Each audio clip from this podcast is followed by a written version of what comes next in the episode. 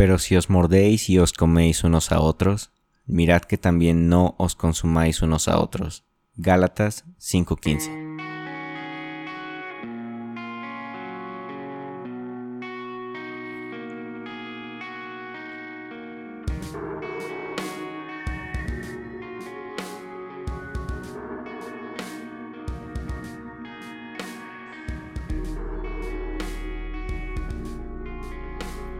Hola, hola, ¿cómo están? Queridos amigos, gracias por escuchar otro episodio más de este podcast. Eh, estamos de vuelta y pues bueno, no hay, ah, no hay muchas noticias. Bueno, sí, sí, sí hay un par que me gustaría platicarles. Eh, ya estoy a casi nada de retomar el proyecto de Credo Crónicas de un Plantador. Para los que no saben qué es este proyecto, les animo a escuchar el episodio número 42 de este podcast en el cual les platico más o menos cuál es la idea del proyecto y también cómo pueden sumarse a él. De igual forma les doy un super resumen por si no quieren escuchar el episodio completo. Pero bueno, estoy por plantar una iglesia aquí en la ciudad de Puebla. Y como ustedes saben, para esto se requiere de todo el apoyo que ustedes puedan darme, ya sea desde oración, equipo, consejos, eh, economía, incluso si hay gente que vive aquí cerca y les gustaría sumarse al equipo de, plantación, todo eso es súper, mega, hiper bien recibido. Y en este proyecto de Credo Crónicas de un Plantador es un podcast aparte de El Búnker, el cual sale principalmente en Patreon en Patreon. Pueden buscarme como Rick Santiago y allí pueden suscribirse desde un dólar al mes de forma voluntaria como, como una, una forma de apoyar a, este proyecto. También hay otros niveles. En el, en el más sencillo solamente es para tener acceso a todo el contenido exclusivo. Y en el nivel más alto, aparte del contenido exclusivo, vas a tener acceso a un grupo eh, de WhatsApp en el cual vamos a reunir todo un equipo de, plantadores de iglesias con algunas personas que, que, van a estar allí dando consejos y entre todos la idea es podernos ir retroalimentando, acompañando, aconsejando, tirando todas las dudas que podamos tener. Así que si tú estás plantando una iglesia, quieres plantar una iglesia o eres parte de un equipo plantador de iglesia, te caería de lujo unirte a este equipo porque así entre todos podemos ayudarnos para que no atravesemos solos este proceso. Y en el podcast, que, también va, voy a estar retomando, la idea es ir narrando toda mi experiencia y todo lo que yo estoy atravesando, todas las inseguridades, las dudas, los problemas, las batallas, incluso también las victorias con respecto al proceso de plantar una iglesia. Soy un plantador novato. Entonces voy a pasar de todo, pero también estoy aprendiendo muchísimo y todo eso quiero compartírselos. Yo espero que a alguien le pueda ser de utilidad. Y voy a hacer entrevistas. Ya de hecho estoy a nada de empezar con las entrevistas con plantadores de iglesias eh, muy reconocidas, eh, muy expertos o con mucha experiencia para pedirles tips prácticos, consejos y todo lo que quisiéramos saber antes de plantar una iglesia. Entonces, si tú estás interesado en este tipo de contenido, ojalá te animes a visitar mi Patreon y a suscribirte. Y bueno, esa es una noticia. La otra noticia es que mi amigo Leo Lozano acaba de inaugurar dos nuevos podcasts porque ese hombre está loco, es una máquina, es una bestia de, creación de contenido. No tengo absolutamente idea de cómo lo hace, pero tiene tres hijos, tiene esposa, es pastor, tiene tres podcasts, aparte siempre está subiendo contenido a, sus redes sociales, entonces tienes que seguirlo. Siempre vas a encontrar algo para aprender de él y pues sí, te animo a que, a que lo busques en, en Instagram y luego puedas suscribirte a todos sus podcasts y proyectos búscalo como Leo Lozano H-O-U. Y bueno, creo que esas ya son las noticias. Ahora sí vamos a meternos ya de lleno a este, a este tema que vengo postergando ya desde, no sé, como un mes más o menos. Porque, no sé, tengo tanta información que quisiera compartirles, pero no, no tengo idea de cómo hilarlo, así que mejor me animé a hacerlo de trancazo, esperando que salga bien y que realmente pues pueda transmitir la idea o la esencia de lo que, de lo que hay en mi corazón. Y es que con todo esto que, que, tengo en la cabeza de plantar una iglesia y de todas estas dudas y preguntas, la verdad es que he necesitado mucho la voz de Dios y es lo que más he pedido, es lo que más he orado y yo creo que yo creo que Dios nos habla de una u otra forma a cada uno, quizás como más lo necesitamos, pero yo creo que Dios nos habla. En mi caso, en muchas de las veces Dios me habla a través de predicaciones o últimamente me ha estado hablando a través de mi contexto. Y, es raro porque, porque siempre está ahí. Solamente es como cuestión de, prestar atención, de, de saber escuchar y, y, darnos cuenta de qué es lo que, de cuál es el tema que está en el aire, de poderlo escuchar, sintonizarnos con él.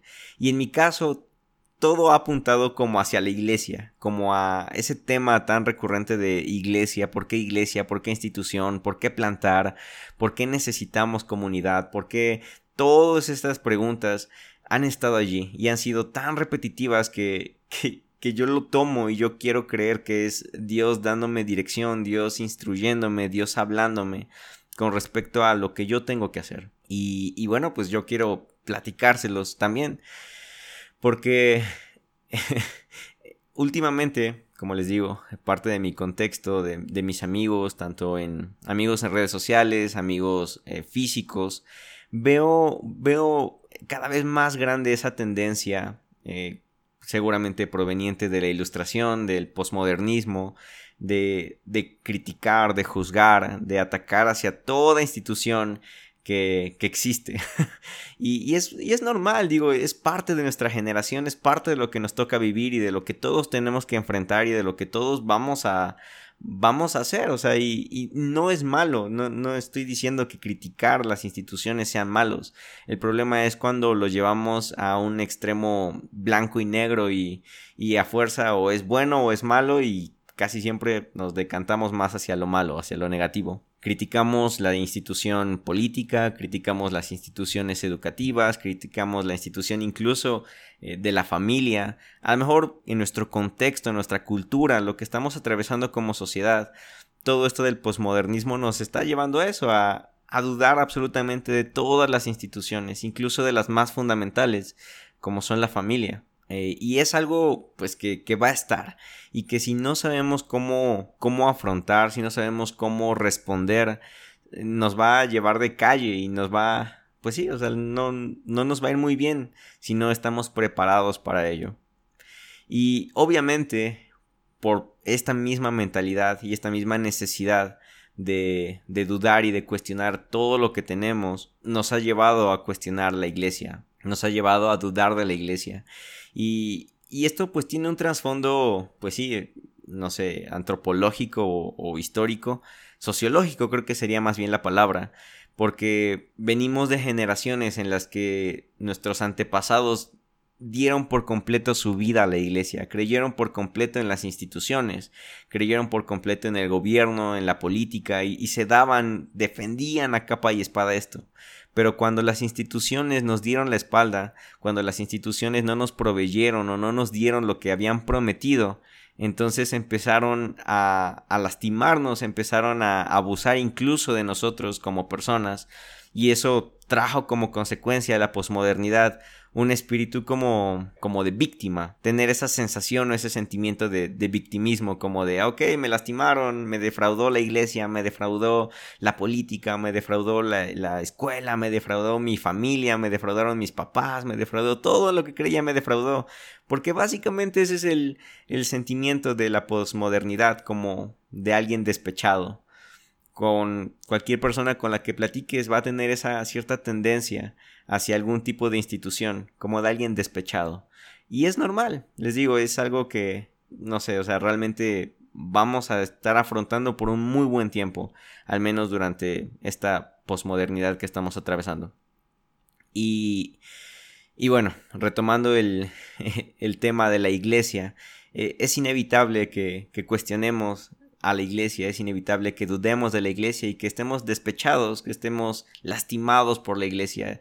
Vemos cada vez más fuertes esas generaciones que se alejan de la iglesia porque ya no creen en ella, porque ya no confían en los pastores, porque ya no confían en los líderes, porque cada vez los líderes se ven más reales, más humanos, más vulnerables por redes sociales, por todo, porque ahora ya no hay literal, no hay nada que no salga a la luz tan pronto.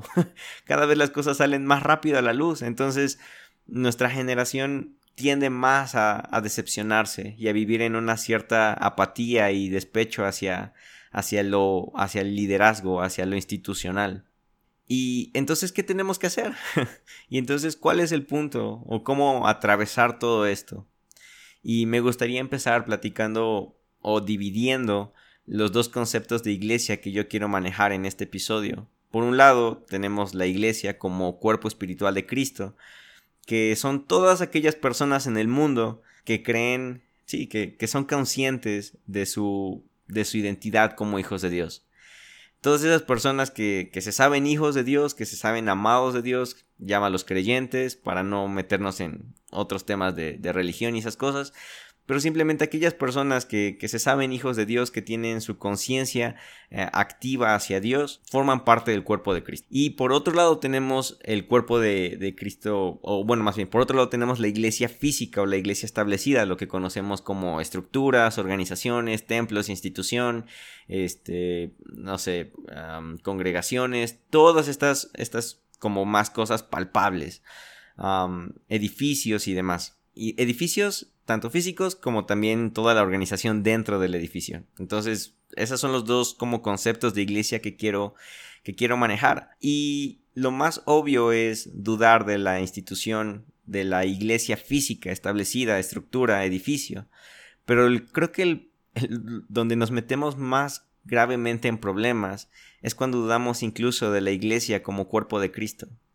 Y es que no podemos amar a Jesús y no amar su cuerpo. No podemos ah, hacer como hacer de la iglesia o de, o de Jesús como un jinete sin cabeza y amar solamente la cabeza que es, que es Dios y no amar su cuerpo y que el cuerpo ande regado por otra parte, a mí no me importa, yo lo que amo es la cabeza, Jesús.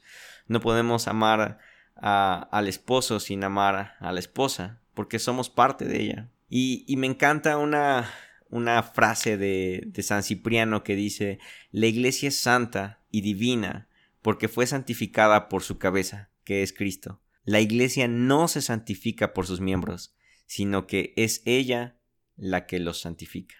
Y creo que ese es como uno de los errores más comunes que tendemos a, cometer, el decir es que eh, tenemos que ser perfectos para que la iglesia sea buena, tenemos que, tenemos que echarle ganas y ser santos y portarnos bien y, y llenamos de moralismo la iglesia pensando que nosotros la vamos a santificar, pero no, la iglesia ya es santa y es divina porque Jesús la hizo de esta forma, porque Jesús la santificó, porque Jesús en la cruz trajo trajo esta inclusión hacia su cuerpo, hacia la iglesia, y él es el que la hace santa, divina y perfecta, no nosotros.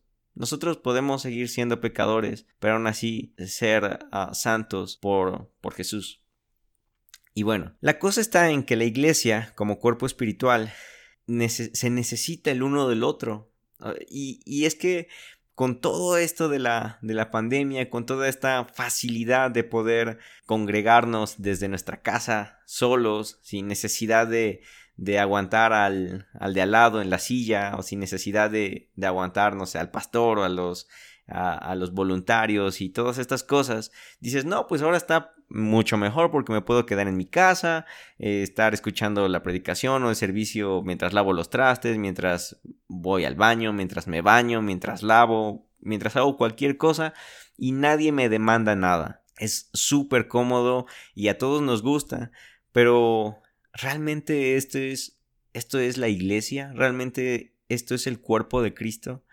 Esto es lo que realmente Dios esperaría de nosotros, lo que realmente Jesús esperaría de nosotros. Es el concepto de, de comunidad o de iglesia o de creyentes que Jesús haría. O sea, ¿realmente es así? Aquí voy a meter muy, muy, muy mi punto de vista y quiero aclararlo, es mi punto de vista, no estoy diciendo que así es, así que tú tienes todo el derecho a pensar diferente a mí.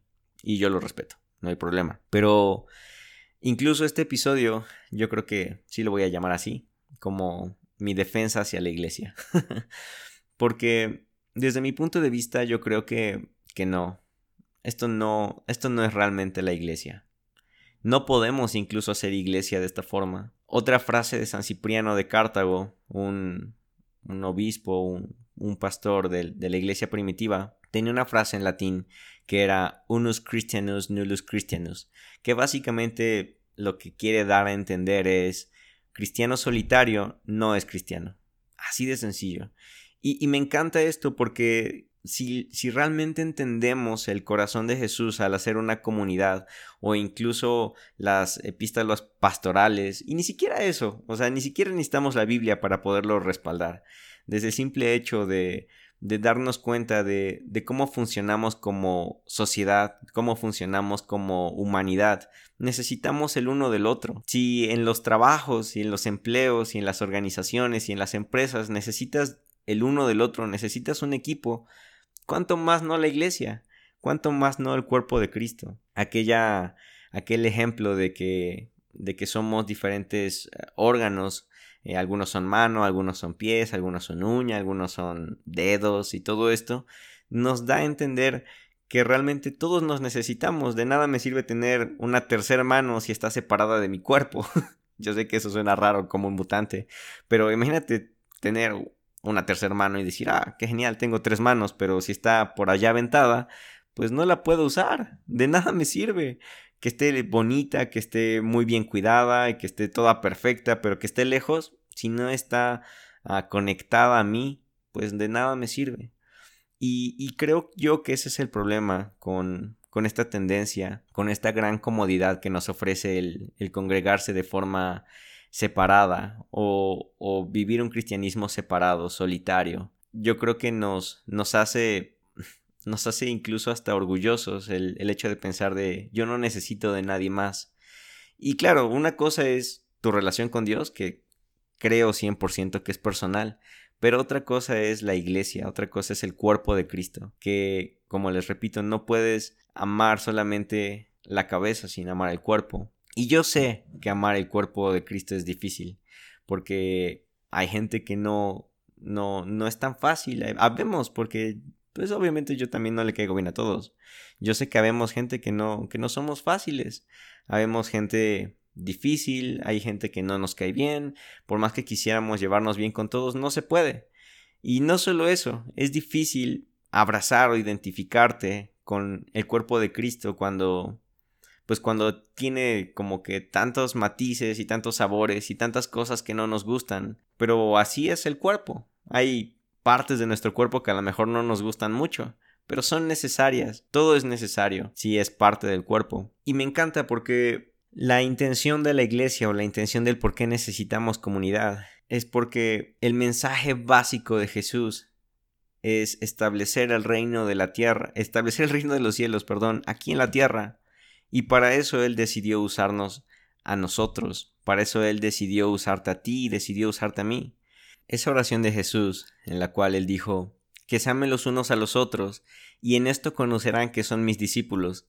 Creo que hay una tan fuerte enseñanza en cuanto a invitarnos a ser comunidad en esa oración, en esa oración de Jesús.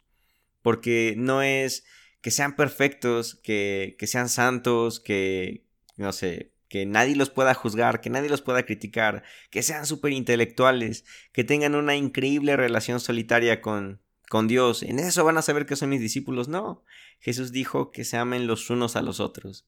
Y para amarnos los unos a los otros necesitamos comunidad, necesitamos relacionarnos con otras personas, necesitamos ayudar a otros, necesitamos dar amor, necesitamos ser generosos, necesitamos incluso perdonar, necesitamos abrazar, llorar con el que llora, reír con el que ríe, porque todas esas son manifestaciones del amor. ¿Para qué queremos o los frutos del Espíritu Santo si no tenemos con quién aplicarlos? ¿Para qué queremos ser pacientes si no hay otras personas que reten nuestra paciencia?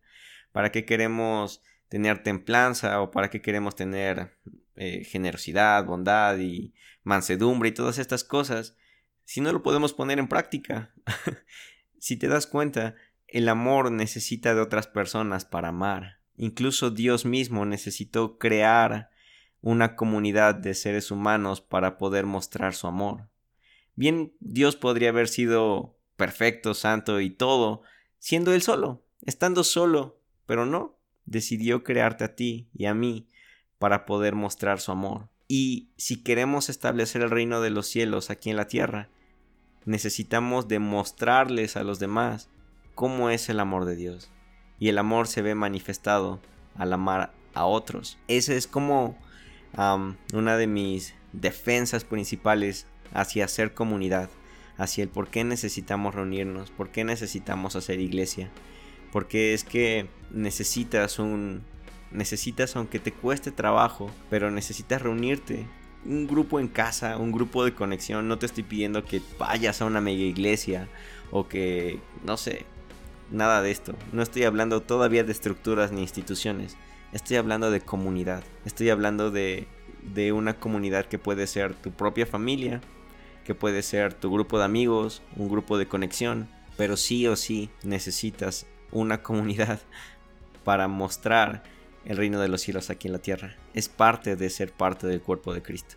Y esta es la primera parte de mi defensa a la iglesia. Y ya está. Dios con ustedes.